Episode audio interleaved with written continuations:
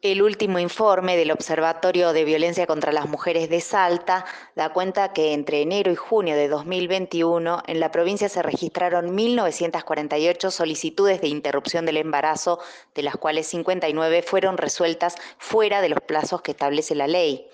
En ese periodo se realizaron 644 interrupciones voluntarias del embarazo y 101 interrupciones legales del embarazo, la mayoría en mujeres de entre 20 y 30 años. El organismo autárquico determinó también que uno de los principales obstáculos para la aplicación de la ley 27.610 es la escasez de profesionales no objetores de conciencia, solo 10 en toda la provincia, la falta de presupuesto específico para implementar protocolos y el stock insuficiente de misoprostol en los centros sanitarios. Melina Sola, Radio Nacional Salta, para el área de géneros de Radio Nacional.